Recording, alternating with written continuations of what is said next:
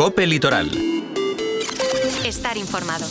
Último viernes del mes de enero, día 26, en el que se mantienen las temperaturas suaves en la Marina Alta. Los partes nos indican que bajan ligeramente las máximas, pero aún registrando valores por encima de los 20 grados. En puntos como Benissa, Calpo, Teulada, se espera que el mercurio suba hasta los 22 grados. La de hoy es una jornada de cielos soleados y nubes medias o altas. De cara al fin de semana, el mercurio seguirá en ligero descenso.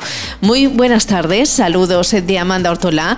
En portada hoy una operación de la Guardia Civil con la que se ha desarticulado una banda dedicada al robo de viviendas en la comarca. La manifestación convocada por los trabajadores de la planta de Bimbo para mañana sábado. También nos hacemos eco de las críticas de Somos Calpe que acusa de postureo político al Partido Popular en visitas institucionales, mientras que la plataforma Salven la Bay recrimina al grupo BAF la práctica del greenwashing y seguimos pendientes de lo que está ocurriendo en Fitur 2024 para relatarles las acciones programadas en esta tercera y última jornada que la feria abre para los profesionales del sector. Continúa también el fin de semana y en agenda hacemos planes para el fin de semana recordando que llega el mercado medieval a la Fira y Porrat de Benissa y que en Teulada siguen con los actos festivos en honor a Sant Antoni. Mucho que contar, vamos ya con el detalle. La Guardia Civil ha conseguido desarticular una banda dedicada a cometer robos en domicilios de la Marina Alta y la Marina Baixa. El operativo ha apresado a tres individuos, tres hombres de entre 35 y 56 años. A los detenidos se les han imputado 25 delitos, entre ellos robo, hurto y pertenencia a grupo criminal. Según fuentes de la Guardia Civil, los apresados habrían intervenido en robos perpetrados durante los últimos meses en Benidorm, el Poblenou de Benitache, Finestrat, y Teulada Moraira. El juzgado de guardia e instrucción de Deni ha decretado el ingreso en prisión para dos de ellos, mientras que para el tercero ha ordenado su puesta en libertad con la imposición de medidas cautelares.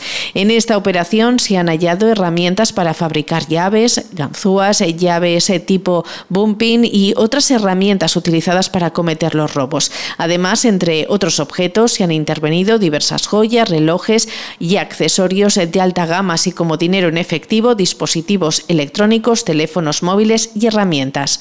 Aunque la gran parte de los objetos recuperados han sido entregados a sus legítimos propietarios, los investigadores solicitan colaboración ciudadana para identificar los objetos que todavía se encuentran depositados en el puesto principal de la Guardia Civil de Xavia. Los trabajadores de la planta de Bimbo en el Berger saldrán a la calle mañana sábado 27 de enero frente al cierre anunciado de esta fábrica y la falta de acuerdo entre la mercantil y los representantes sindicales. La manifestación partirá desde la entrada de la fábrica y recorrerá las calles del Berger hasta llegar al ayuntamiento. Esta es una nueva acción de presión contra la empresa con la que se persigue dar visibilidad al problema al que se enfrentan un centenar de familias cuyo puesto de trabajo está en peligro. El presidente del comité de empresa, José González, ha subrayado que en este conflicto laboral los trabajadores son las víctimas y la empresa, una multinacional, es la agresora. Además, se mantiene el calendario de huelga previsto y que supone parar la producción los días 29 y 30 de enero, además del 5, 6, 12, 13 y 14 de febrero. José González. Sí, efectivamente mantenemos la convocatoria para el sábado a las diez y media que saldrá de la puerta de la fábrica y llegará hasta el ayuntamiento de Vergel y volverá hasta la fábrica, pues aproximadamente calculo yo que unos tres kilómetros así de recorrido. El objetivo de la manifestación es dar visibilidad al problema eh, dar, recabar el apoyo de toda la comarca, tanto personas a título, a título particular como políticos y directivos y, y, asociaciones de la comarca, y eh, molestar un poco la imagen de la empresa para que realmente si tienen más dinero disponible para solucionar el problema, pues que lo pongan encima de la mesa a la mayor brevedad posible. Que nosotros los trabajadores de esa planta somos los agredidos y la empresa, una multinacional que gana dinero por castigo, es la agresora. Entramos en crónica política. Somos Calpe, a través de un comunicado, advierte del postureo político del Partido Popular en distintas visitas institucionales. La formación, que ostenta la alcaldía de la ciudad del Peñón, muestra además su malestar ante la tendencia de algunos organismos supramunicipales que priorizan, según indica, las siglas políticas en lugar de impulsar la gestión política.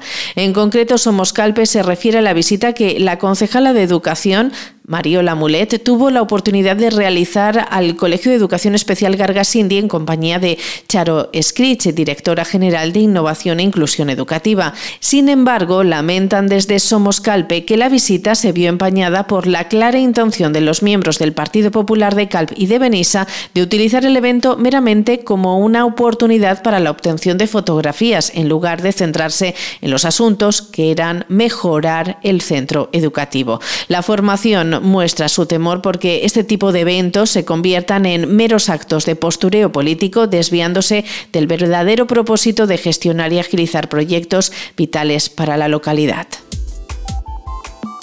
Desde la plataforma Salvem Lavall han informado de que la organización de la perimetral de Benissa, una de las carreras más prestigiosas y consolidadas del circuito valenciano de carreras de montaña, ha renunciado al patrocinio del grupo BAF para la próxima edición de la prueba, un gesto que califican de coherente teniendo en cuenta, explican que esta mercantil es la promotora del PAI Medina de Giver, construcción que afecta al paraje por el que discurre parte de la carrera.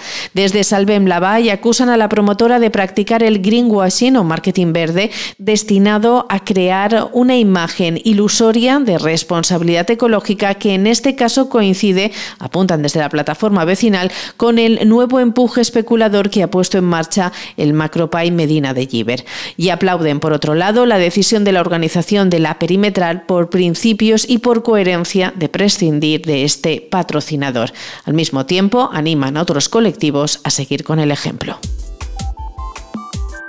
Recta final para las delegaciones que desde la Marina Alta están participando estos días en Fitur 2024. Han sido jornadas intensas de trabajo promocional, reuniones profesionales, presentaciones, dos días con mucha afluencia de público y que están dejando buenas sensaciones entre los responsables políticos con los que estamos hablando. Hoy siguen los actos y convocatorias. Destacar que el Auditorio Teulada Moraira ha presentado bajo el paraguas de Teulada Moraira la acción turístico-cultural que habla sobre los valores de nuestro territorio, paisaje y cultura gastronómica, Alere Dolia. Este mediodía, en la zona de show cooking del Exquisit Mediterráneo de la Comunidad Valenciana, se ha presentado este consolidado evento, Alere Dolia Muestra de Enoturismo y Gastronomía, mediante una exhibición culinaria que ha corrido a cargo del reconocido cocinero Nazario Cano, que ha estado acompañado por Miguel Noguera, un pescador de Moraira. Ambos han fusionado elaboraciones de autor con cocina tradicional y productos de proximidad para hacerles la boca agua, Nazario ha presentado un foie en salazón con sardina de bota con arrope y melaza de chiribía y moscatel, un plato vanguardista con productos de la cocina tradicional. Y Miguel Noguera ha compartido el producto de mar desde su arraigo a la tradición pesquera. Así nos lo ha explicado Maite Serrat, directora del Auditori Teulada Moraira. El sabor de la tradición elevada a la innovación. Nazario Cano es un reputado eh, cuiner, el que tots coneixen, és un cuiner excel·lent, un cuiner molt avantguardista, molt innovador, però no perd mai el punt de la tradició i sobretot el sabor. No? I ese punt del sabor l'aportarà Miguel Noguera, un home de la mar Benissa también ha presentado en Fitur 2024 las posibilidades gastronómicas de su destino turístico, sacando pecho tras la reciente concesión de una estrella Michelin para el chef Ferdinando Bernardi del restaurante Casa Bernardi, ubicado en el municipio. Ha sido el propio chef italiano el que ha protagonizado un show cooking en el que ha preparado una tartaleta con crudo de gamba blanca, tomillo y moscatel de Benissa. Durante esta mañana la delegación benisera también también ha presumido de su paraje abocado al mar, dando a conocer su paseche que El alcalde de Benís, Arturo Poquet, ha valorado muy positivamente estos tres días de promoción en Fitur 2024. I l'últim dia per a nosaltres en quant a presentacions, que ha sigut unes jornades molt intenses, però per una altra banda també molt productives on hem posat en valor i de fos tot el nostre patrimoni turístic que tenim en Benissa. Este any tenim la sort una altra vegada de tindre eh, a Ferdinando Bernardi, recentment ha sigut eh, nomenat en una estrella Michelin i pues, bueno, en este cas pues, posem eh, de, de manifest i el show cooking que va realitzar-se és una tartaleta de gamba blanca. Muy buenas tardes.